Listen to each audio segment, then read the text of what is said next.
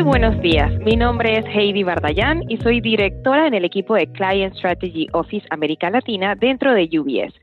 Hoy tengo la oportunidad de conversar con Kai Grunauer, quien es director ejecutivo para América Latina en la unidad de Philanthropy Services de UBS. Con Kai vamos a dialogar sobre las últimas tendencias de la filantropía. En UBS, gracias a nuestra presencia global y a nuestros contactos con cientos de filántropos cada año, hemos podido identificar las principales transformaciones que está atravesando la filantropía en la actualidad y queremos que Kai nos comparta los principales hallazgos en ese sentido. Para hablarles un poquito de Kai, les comento que Kai trabaja desde el 2006 en el equipo de Philanthropy Services de UBS, cuyo principal objetivo es ayudar a los clientes del banco a maximizar el impacto de sus iniciativas filantrópicas a través de asesoría, acceso a conocimiento y eventos, mi parte favorita, y soluciones de donación. A lo largo de su carrera en UBS, Kai ha trabajado con más de 500 clientes, ha liderado el premio UBS Visionaries al Emprendedor Social en México y Brasil y ha participado en la elaboración de dos estudios sobre filantropía e impacto en América Latina, entre otras responsabilidades. Kai, iniciemos de inmediato porque este es un tema que está tomando cada vez más auge a nivel mundial. Por supuesto, Heidi. Quería agradecer a Alejo Cherwonko y al equipo de CIO por ofrecernos esta plataforma, por compartir este espacio con nosotros, en el cual vamos a estar ofreciendo eh, periódicamente contenido relacionado con filantropía, ya sea de carácter global o carácter regional. Cuéntanos a nivel global, ¿seguimos presenciando un sector filantrópico dominado por donantes con grandes fortunas? ¿O piensas que las nuevas plataformas tecnológicas están permitiendo una democratización del sector como se viene hablando últimamente? En realidad, Heidi, podemos decir de que ambas tendencias se están dando de manera paralela. Estamos viendo, por un lado, un cada vez mayor número de personas de todo tipo de estrato socioeconómico que han decidido contribuir a causas sociales y ambientales. Y esto en gran parte debido a la aparición de la tecnología que ayuda en ese sentido. Campañas digitales en redes sociales, por ejemplo, y plataformas de donación en línea que están permitiendo una mayor democratización de la filantropía. Además, tenemos hoy en día mucho más acceso a data confiable, lo cual facilita enormemente el trabajo de los donantes para encontrar oportunidades de impacto. Y tenemos también redes virtuales que permiten a la gente mantenerse informada sobre iniciativas de impacto, ya sean cercanas o lejanas, grandes o pequeñas. Por otra parte, también estamos viendo cómo se expande, se sigue expandiendo la filantropía de grandes fortunas con multimillonarios que se están comprometiendo a donar parte de su riqueza a través de campañas como The Giving Pledge. Y el ejemplo más reciente en América Latina es el de, David, Vélez, el fundador de New Bank, que acaba de declarar que va a dejar gran parte de su fortuna a la filantropía, siendo el segundo latinoamericano en ser parte de este compromiso de Giving Pledge. Lo que quizás estamos viendo que sea diferente con relación a actividades filantrópicas del pasado es que muchos de estos donantes quieren ver una solución de problemas durante sus vidas y no están enfocados en crear necesariamente una fundación para dejar un legado o que una fundación funcione a perpetuidad. Es por ello que estamos viendo cada vez más filántropos que manifiestan el deseo de gastar todo su capital, todo el capital de sus fundaciones en un tiempo determinado. Y como les decía, ¿no? Contraria a la práctica tradicional de crear fundaciones que operen a perpetuidad.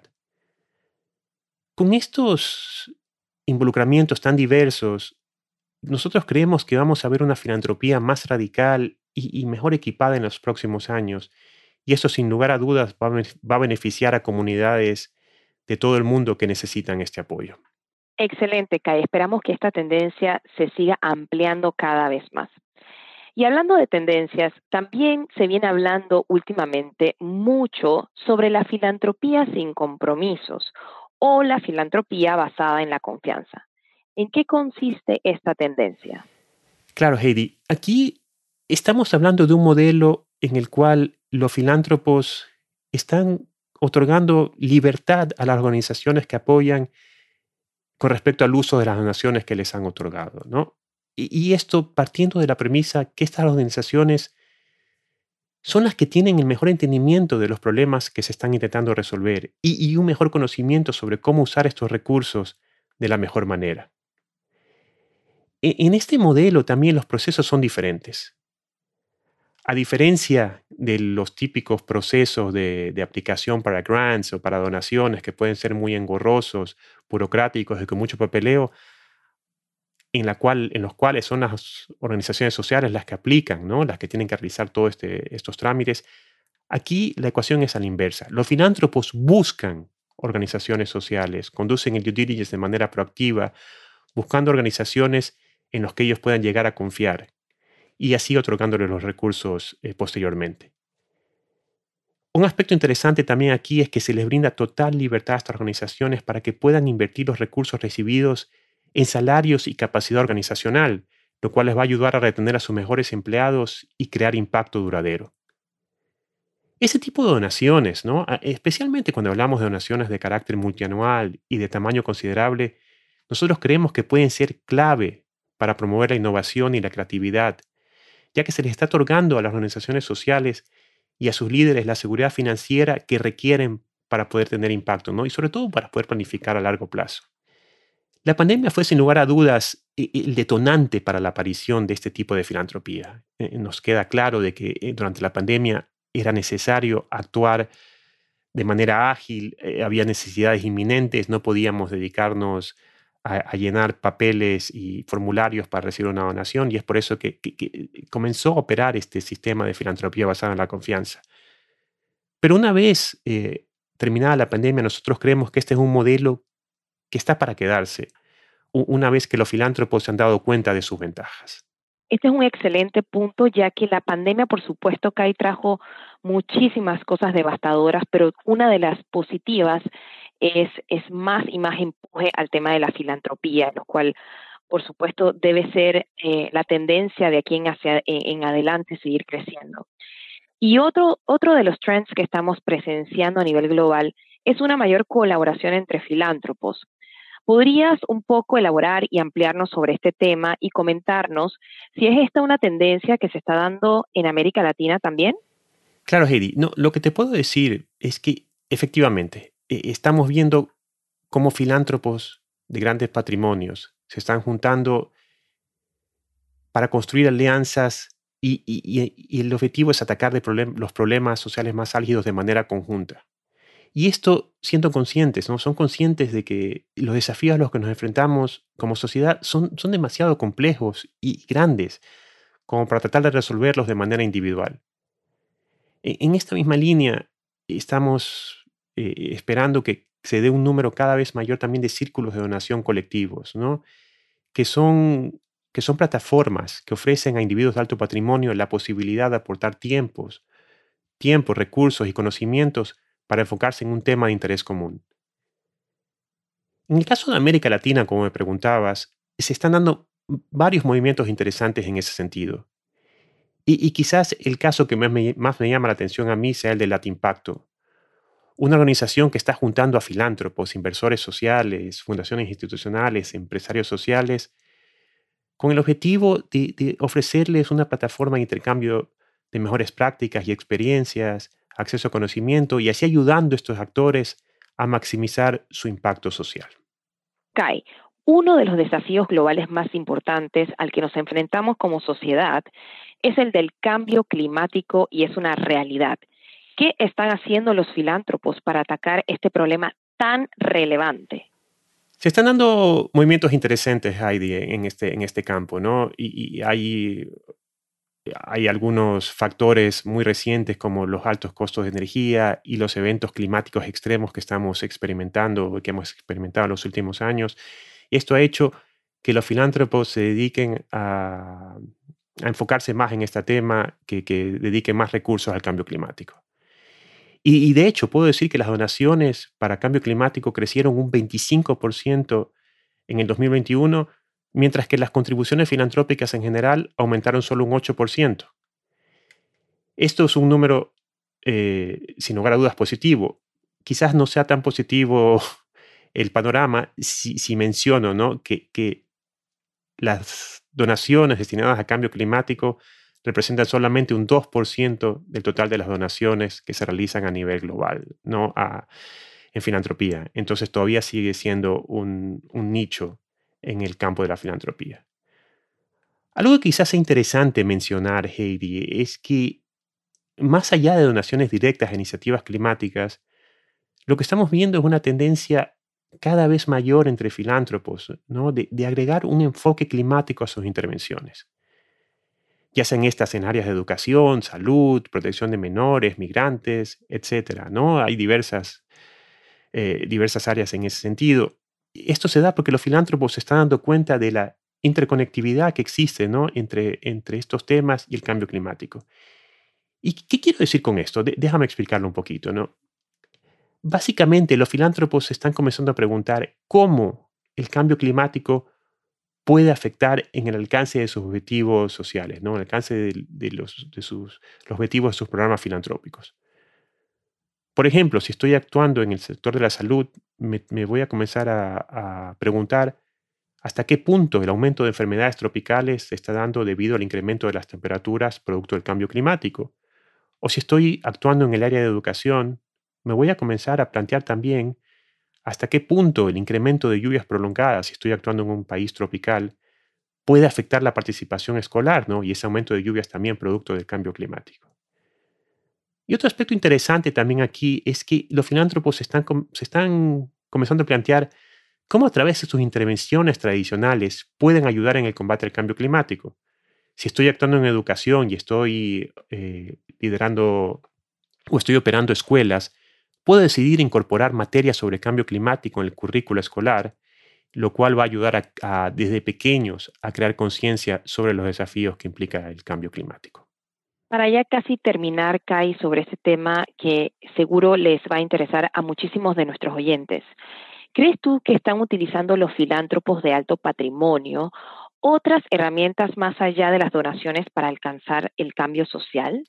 Pues sí, Heidi, estamos viendo que los filántropos están volviendo cada vez más creativos sobre cómo alcanzar impacto, ¿no? Eh, más allá de sus donaciones tradicionales, estamos viendo cómo, cómo están poniendo a trabajar sus valores, sus inversiones, inclusive sus negocios para alcanzar objetivos sociales. En el campo particular del emprendedorismo social, los filántropos están jugando un rol clave, eh, ofreciendo capital paciente que permite a estas empresas sociales ser invertibles y catalizar así la llegada de fondos de inversores privados tradicionales, ¿no? que no llegarían si no hubiera este capital paciente eh, en un inicio. El uso de instrumentos financieros novedosos que estamos viendo cada vez más también, como los préstamos de impacto y los contratos basados en resultados, eh, eh, están haciendo también que desaparezca la línea divisoria entre las inversiones y la filantropía. Inclusive, si hablamos en el caso de las donaciones tradicionales, estamos viendo una clara tendencia de un mayor involucramiento por parte de los filántropos, que no se limitan a hacer donaciones solamente, sino que están ofreciendo a las organizaciones que apoyan sus conocimientos, sus conexiones y su capacidad de lobbying. Y, esta búsqueda de impacto eh, a, través de diferentes mecanismos, ya, sea filantropía, finanzas sociales, inversiones o a través del negocio propio, está demostrando de que uno puede alcanzar impacto más allá de las, del aporte de recursos financieros. Excelente, Kai. Muchísimas gracias por tus comentarios y análisis y colocar tus conocimientos en este episodio. En nombre de UBS, nuestro sincero agradecimiento a todos nuestros oyentes por habernos acompañado en este episodio de LATAM Access. Nos escuchamos en la próxima. Hasta luego. El material en este podcast no considera los objetivos de inversión específicos a la situación financiera o bien a las necesidades particulares de cualquier destinatario y es publicado con fines meramente informativos. La intención de este material es de naturaleza educativa, no es publicidad, una convocatoria ni una oferta para comprar o vender algún instrumento financiero o para participar en una estrategia bursátil en particular y no deberá entenderse como tal por parte de quien escuche este contenido. UBSAG o sus afiliados y sus empleados no están afiliados con ningún tercero mencionado en este podcast. Ni UBS ni sus representantes están sugiriendo que cualquier destinatario o persona actúe de cierta manera o tome una línea de acción específica como consecuencia de este podcast. Al tener acceso y escuchar este podcast, el oyente reconoce y manifiesta estar de acuerdo con la intención aquí descrita y exonera de cualquier expectativa o creencia de que la información implique una asesoría de inversiones o convocatoria de algún tipo. Es posible que los instrumentos financieros o servicios descritos en este podcast no sean elegibles para su venta en cualquier jurisdicción o para ciertas categorías de inversionistas. Como una firma que presta servicios de gestión patrimonial a clientes, UBS Financial Services Inc. ofrece servicios de asesoría de inversiones en su capacidad de asesor de inversiones registrado ante la SEC y servicios intermediación bursátil en su capacidad de corredor de valores registrado ante la SEC. Los servicios de asesoría de inversiones y los servicios de intermediación bursátil son separados y distintos, difieren de formas materiales y están regulados bajo leyes distintas y acuerdos separados. Es importante que usted entienda las maneras en que llevamos nuestro negocio y que usted lea detenidamente los acuerdos y la información que le revelamos en torno a los productos y servicios que ofrecemos. Para más información, por favor revise el resumen de relación con los clientes disponible en ubs.com slash relationship summary o bien solicite una copia a su asesor de UBS. UBS 2023, todos los derechos reservados, el símbolo de las llaves y UBS son parte de los logotipos registrados y no registrados de UBS. UBS Financial Services Inc. es una subsidiaria de UBS Group AG, miembro de FINRA SIPC.